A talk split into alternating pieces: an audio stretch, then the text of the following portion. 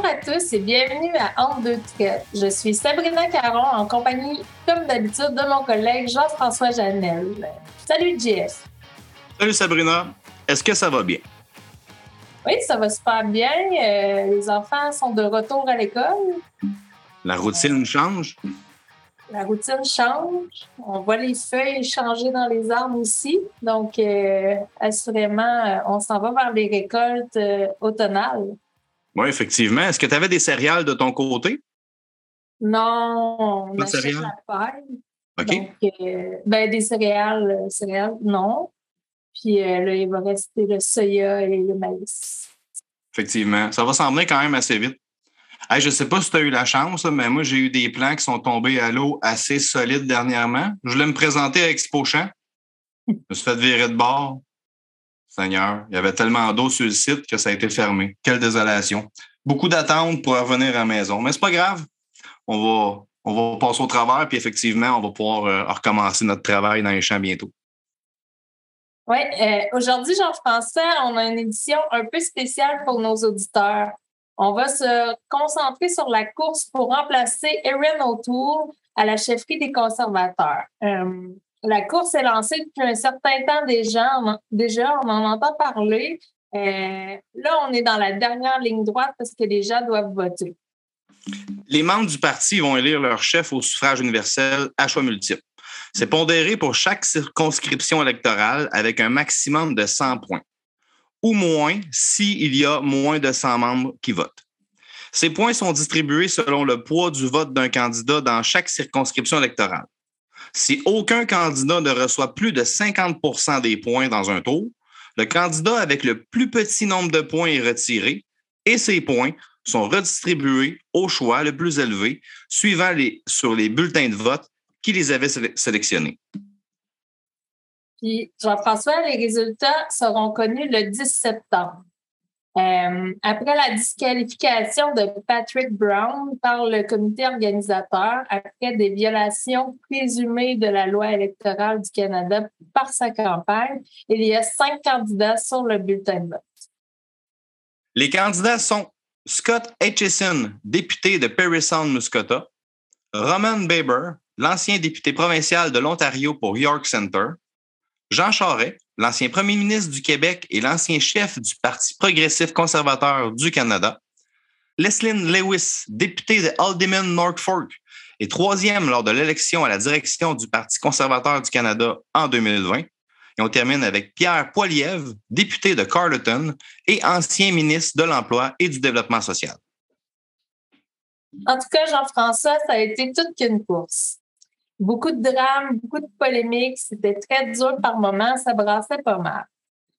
Mais il faut garder à l'esprit que c'est une course très importante pour notre pays, car le gagnant pourrait très bien devenir le prochain premier ministre du Canada. C'est vrai, Sabrina.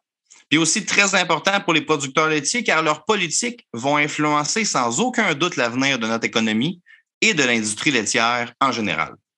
Tu as raison, Jean-François. Leurs positions sur les enjeux vont continuer de faire partie du discours politique, même s'ils ne gagnent pas la course ou qu'ils ne deviennent pas premier ministre. Sur les accords commerciaux, sur la gestion de l'offre, sur la salubrité des aliments, sur la durabilité, sur l'inflation, sur la nécessité d'une stratégie rurale pour soutenir les agriculteurs, nous devons prendre un certain temps pour savoir où ils en sont. Parfaitement.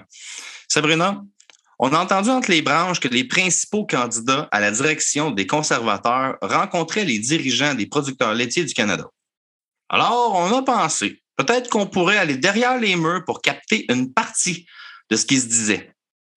Oui, Jean-François. Donc, euh, nous allons vous présenter des conversations exclusives menées par le PDG des producteurs laitiers du Canada, M. Jacques Lefebvre. Juste après la pause, nous vous présenterons une conversation entre M. Jacques Lefebvre et Jean Charest. À venir juste après ceci. Les producteurs laitiers d'ici travaillent pour devenir carboneutres d'ici 2050, en produisant de l'énergie renouvelable, en préservant la biodiversité et... Je pense qu'on est tous d'accord avec ça. Les producteurs laitiers du Canada, carboneutres d'ici 2050.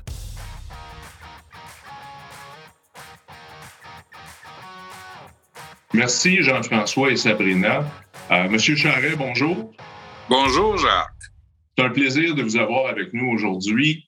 Euh, écoutez, on sait que la campagne tire à sa fin, vous êtes très occupé, alors on l'apprécie d'autant plus. Euh, on va prendre quelques minutes avec vous pour discuter d'enjeux qui sont importants pour nos producteurs laitiers. Et je pense que d'emblée, on peut ouvrir avec la question sur la gestion de l'offre et votre appui à la gestion de l'offre. Euh, bon, c'est un appui qui ne date pas d'hier quand même. La gestion de l'offre, euh, je l'ai appuyé sans réserve euh, depuis le début de ma carrière politique, Jacques, et parce que j'y crois. Il faut apprendre un peu à connaître ce que c'est la gestion de l'offre et comment la gestion de l'offre s'inscrit dans l'ensemble des politiques agricoles euh, au Canada et mettre ça dans le contexte mondial. Il faut se rappeler que la gestion de l'offre, c'est un choix. C'est un choix que nous, comme pays, avons fait pour un, secteur euh, agricole que nous voulions stable, prévisible, un secteur qu'on voulait en santé et sur lequel on voulait avoir une emprise. Ça, c'est pas rien, surtout euh, en 2022. On voulait avoir comme pays, je dis, une emprise sur notre avenir, sur notre capacité de s'alimenter pour euh, certains secteurs agricoles spécifiques. Et c'est donc dire que la gestion de l'offre a été au service de l'agriculture depuis maintenant euh, plusieurs euh, dizaines d'années. Et moi, je soutiens totalement, totalement la gestion de l'offre.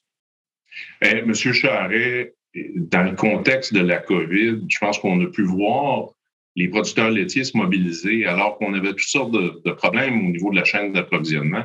Les producteurs laitiers étaient au rendez-vous euh, pour s'assurer que les Canadiens et Canadiennes avaient accès à, des produits nutritifs. Et on, l'a vu, il y a un success story là, avec la gestion de l'offre. La gestion de l'offre fait ses preuves pendant la COVID. Personne n'aurait voulu euh, un épisode comme celle-là dans notre histoire, sauf que les circonstances, les événements ont voulu que la gestion de l'offre fasse ses preuves. Dans, quel contexte? Ben, dans un contexte de rupture des chaînes d'approvisionnement qui est sévère, qui se vit toujours au moment où vous et moi, on se parle. En passant, les, les, économistes à qui j'ai parlé, moi, récemment, me disent que le rétablissement, un retour à quelque chose qui ressemble à la normale pour les chaînes d'approvisionnement, c'est davantage en 2024 que 2023. C'est donc dire à quel point c'est sérieux ce que nous vivons. Pour le secteur alimentaire, c'est absolument crucial. Ça ramène à l'avant-plan toute la question de l'autosuffisance sur le plan alimentaire et sur des politiques qui sécurisent notre approvisionnement à des coûts qui sont également contrôlés, puis des coûts qui sont raisonnables.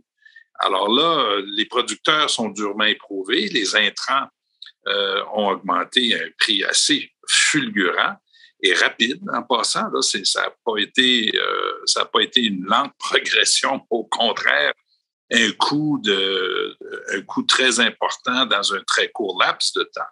La gestion de l'offre, c'est un, mécanisme transparent qui permet d'absorber, de rationaliser tout ça et de, de, faire un choix qui nous permet de mieux s'alimenter puis de le faire dans un contexte où on assure l'avenir aussi. Vous avez parlé de sécurité alimentaire, je vais y revenir dans, dans un instant, mais j'aimerais rester sur la thématique de la, la gestion de l'offre et votre appui à la gestion de l'offre. Je pense qu'il y, a des producteurs qui se posent la question, qui se disent, bon, on, entend M. Charret dire, je l'appuie, je l'ai toujours appuyé, la gestion de l'offre, mais vous faisiez partie des négociations pour l'accord Canada-Europe. Et on a concédé des parts de marché dans cet accord-là. Et à chaque fois qu'on concède des parts de marché, on vient éroder en quelque sorte la, gestion de l'offre. Alors, comment on, peut réconcilier l'appui à la gestion de l'offre et euh, cet accord commercial-là et les concessions qui ont été faites? Quand on a commencé les négociations sur l'accord euh, Canada-Europe, on l'a fait dans un contexte où tout, absolument tout était sur la table pour des raisons pratiques, et de un. Et en même temps, nous et les négociateurs européens, nous étions dit que dans le secteur agricole, qu'on n'allait pas régler tous les problèmes. Puis par ailleurs, l'accord commerciale entre le Canada et l'Europe n'aborde pas tous les enjeux agricoles parce que ce serait impossible pour nous de tous les régler. La gestion de l'offre, c'est devenu un sujet pointu pour euh, nos vis-à-vis, pas uniquement du côté européen, mais du côté, on le sait, de l'Asie, Nouvelle-Zélande, Australie, euh, même américain. C'est un sujet récurrent. Alors, il, il fallait s'attendre à ce qu'ils reviennent à la charge là-dessus. Moi, l'ambassadeur américain, Jacques, c'est un épisode que j'oublierai jamais, avait fait le voyage sur Montréal au moment où on commence les négociations sur le, ce qui était le TPP à l'époque, Trans-Pacific Partnership, devenu CPTPP, l'acronyme en anglais, avec les 11 pays de, de l'Asie, incluant le Canada. Il avait fait le voyage à Montréal pour me dire très spécifiquement que la gestion de l'offre allait être remise en question. Je lui avais dit bonne chance parce que nous, on ne va, pas, euh, on va pas sacrifier la gestion On a fait des ouvertures. On a fait une ouverture que euh, on considérait à ce moment-là assez modeste. Je vous avoue qu'après ça, mais moi, j'étais plus à la table parce que j'étais plus au gouvernement après 2012. Dans la négociation de ce qu'a été le résultat final, c'est euh, c'est pas idéal hein, parce que l'allocation les quotas n'a pas été, à mon avis, ce que ça aurait dû être. Puis après ça, on est embarqué dans le Kuzma avec les Américains, puis le CPTPP. La conclusion de ça, c'est qu'on a donné à chaque entente, on a donné un petit peu. Euh, aujourd'hui, la conclusion, Jacques, c'est enough, là, assez. Je pense qu'il faut être très ferme là-dessus. Moi, si je deviens chef du Parti conservateur, premier ministre du Canada, c'est une chose sur laquelle je suis très clair. La gestion de l'offre, on ne touche plus à ça. On a assez donné on va gérer ce qu'on a déjà devant nous, là, au mieux de nos intérêts à nous, mais euh, plus question de, retoucher à la gestion de l'offre, même si au départ, on pensait que c'était à la marge, ça finit par avoir un effet cumulatif. Oui, et surtout que maintenant, avec l'accord avec les, États-Unis et le Mexique, on a même des seuils qui sont imposés ou des pénalités pour les exports au-dessus, au-dessus d'un certain seuil. Alors ça, euh, je, peux vous dire que ça fait vraiment mal à l'industrie. Et euh, ben, c'est peut-être une question pour vous, ça. Il y a un mécanisme de revue euh, qui est à même l'accord avec les États-Unis et le Mexique. Est-ce que euh, vous, vous, appuieriez comme chef la revue de cette clause-là qui fait que on est les seuls, les trois partenaires euh, qui se voient imposer ces seuils-là. Est-ce que c'est quelque chose que vous, vous commetteriez à faire? Pendant la, mécanique de la révision qui est prévue dans l'entente, de la revoir périodiquement, chacun va mettre à l'ordre du jour des sujets. Moi, je mets à l'ordre du jour la gestion de l'offre et cette mécanique-là euh, à laquelle vous faites référence, Jacques. Oui, je la mets à l'ordre du jour. Oui, c'est un sujet sur lequel on doit aborder. Et en passant, mettons ça dans son contexte, parce que sur ces sujets-là de l'agriculture, il faut se rappeler que tous les pays, sans exception, ont des secteurs qui traitent différemment. Et parce qu'ils font des choix, des choix souverains en passant, des choix de pays. Euh, le Japon le sait sur le riz depuis toujours, protège le, le secteur. Les Américains sur le sucre, et euh, ça n'a pas changé. Alors, il ne faut pas être scout non plus dans des négociations de libre-échange. Il faut défendre nos intérêts, il faut faire des, équilibres. Mais sur la gestion de l'offre, euh, moi, je suis euh, tout à fait euh, d'accord avec, avec la, la, proposition que nous inscrivions cette question-là sur l'ordre du jour au moment de la révision. Bon, je vous avais dit que je reviendrais sur la sécurité alimentaire. Parlons-en quelques minutes, M. Charret. Écoutez, on parle de relance économique post-COVID. Euh, c'est une thématique qui est importante. En même temps, on entend l'importance de la sécurité alimentaire euh, pour le Canada, mais il n'y a personne qui semble avoir une stratégie pour le secteur rural. Puis le secteur rural, c'est là que ça se passe, l'agriculture. Le, garde-manger euh, du Canada, c'est le secteur rural. on, on nourrit finalement les, grands, les grands centres urbains et c'est pas là que ça se passe, l'agriculture. Alors, vous, quelle est votre vision en regard à la relance économique, mais en particulier ce qui touche le secteur rural, notre, notre garde-manger finalement? Voilà un thème qui exige, euh, qui commande un leadership, parce que le secteur rural, genre, par définition, c'est très large. Alors, si on parle du secteur rural, ce serait facile de passer à côté parce que personne qui va naturellement dire je représente tout le secteur rural. Évidemment, par définition, si vous êtes producteur euh, laitier, vous êtes dans le secteur rural, mais vous n'avez pas la prétention de dire que je suis le seul à y être Ce que j'essaie de vous dire, c'est que c'est un sujet qui exige un leadership politique. Il faut qu'au niveau politique, il y, ait, une vision qui dise ben, le pays, c'est le secteur rural aussi. est, euh, quelles sont les politiques, les choses que nous devons faire pour protéger le secteur rural, protéger notre vie rurale, quelles sont les ressources qu'on doit y mettre, comment on doit s'organiser, comment on doit faire des partenariats. Je l'avais fait, moi, quand j'étais premier ministre du Québec. À ce moment-là, on avait fait une entente sur la ruralité. Mais dans la définition de ruralité, d'infrastructure, c'est pas juste l'Internet haute vitesse, c'est les services de santé, c'est les services d'éducation, c'est euh, des politiques euh, également euh, agroalimentaires. C'est tout ça qui fait en sorte que la vie est possible dans un, dans un environnement rural pour les, ceux qui vivent dans le, secteur rural. La COVID change notre vision de la vie. Il y a beaucoup de gens qui ont quitté les villes, qui ont pu là, dans un retour. On, on, va voir de quelle façon, mais on pense, je pense que la COVID aura au moins jeté un éclairage très différent sur la ruralité et les possibilités d'une vie euh, qui euh, se fait à, l'extérieur des centres urbains. Et ça, c'est positif, mais encore faut-il aller plus loin maintenant et, adopter une vision plus large. Moi, mon gouvernement, je pense que c'est un sujet qui, qui serait euh, important à mettre à l'ordre du jour. serait un, gouvernement intéressé à faire une politique de ruralité en partenariat avec ceux qui, qui habitent justement les zones au Canada.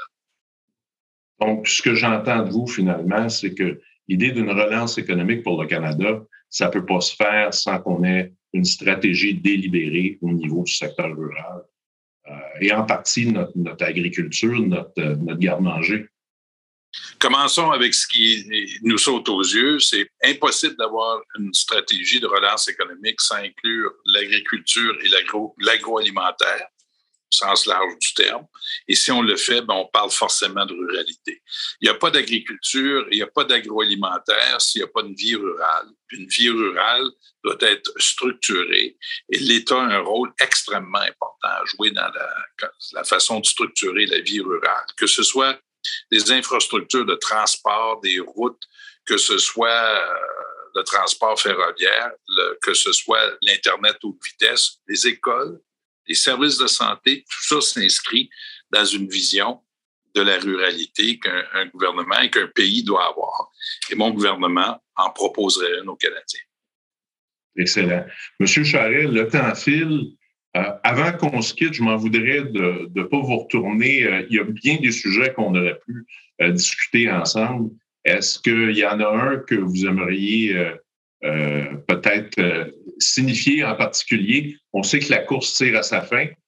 Ben, et à tous ceux qui nous écoutent aujourd'hui et qui sont des membres du Parti conservateur du Canada, je vous invite à, remplir votre bulletin de vote le plus rapidement possible parce que la date de fermeture pour recevoir les bulletins, c'est le 6 septembre à 17 h au bureau euh, du Parti à Ottawa je vous invite à remplir votre bulletin le plus rapidement possible et d'inscrire dans le haut du bulletin celui des candidats qui est le plus grand défenseur de la gestion de l'offre et de la ruralité. Et, euh, ça, ben, euh, c'est ma course au leadership. C'est ce que je veux pour mon parti, puis c'est surtout ce que je veux pour mon pays, Jacques. Alors, merci de m'offrir ce temps d'antenne pour, euh, pour vous rappeler l'importance de voter. Jean Charest, merci beaucoup. C'est toujours un plaisir. Merci, Jean. À la prochaine. Au revoir. Au revoir. Jean-François, Sabrina, à vous.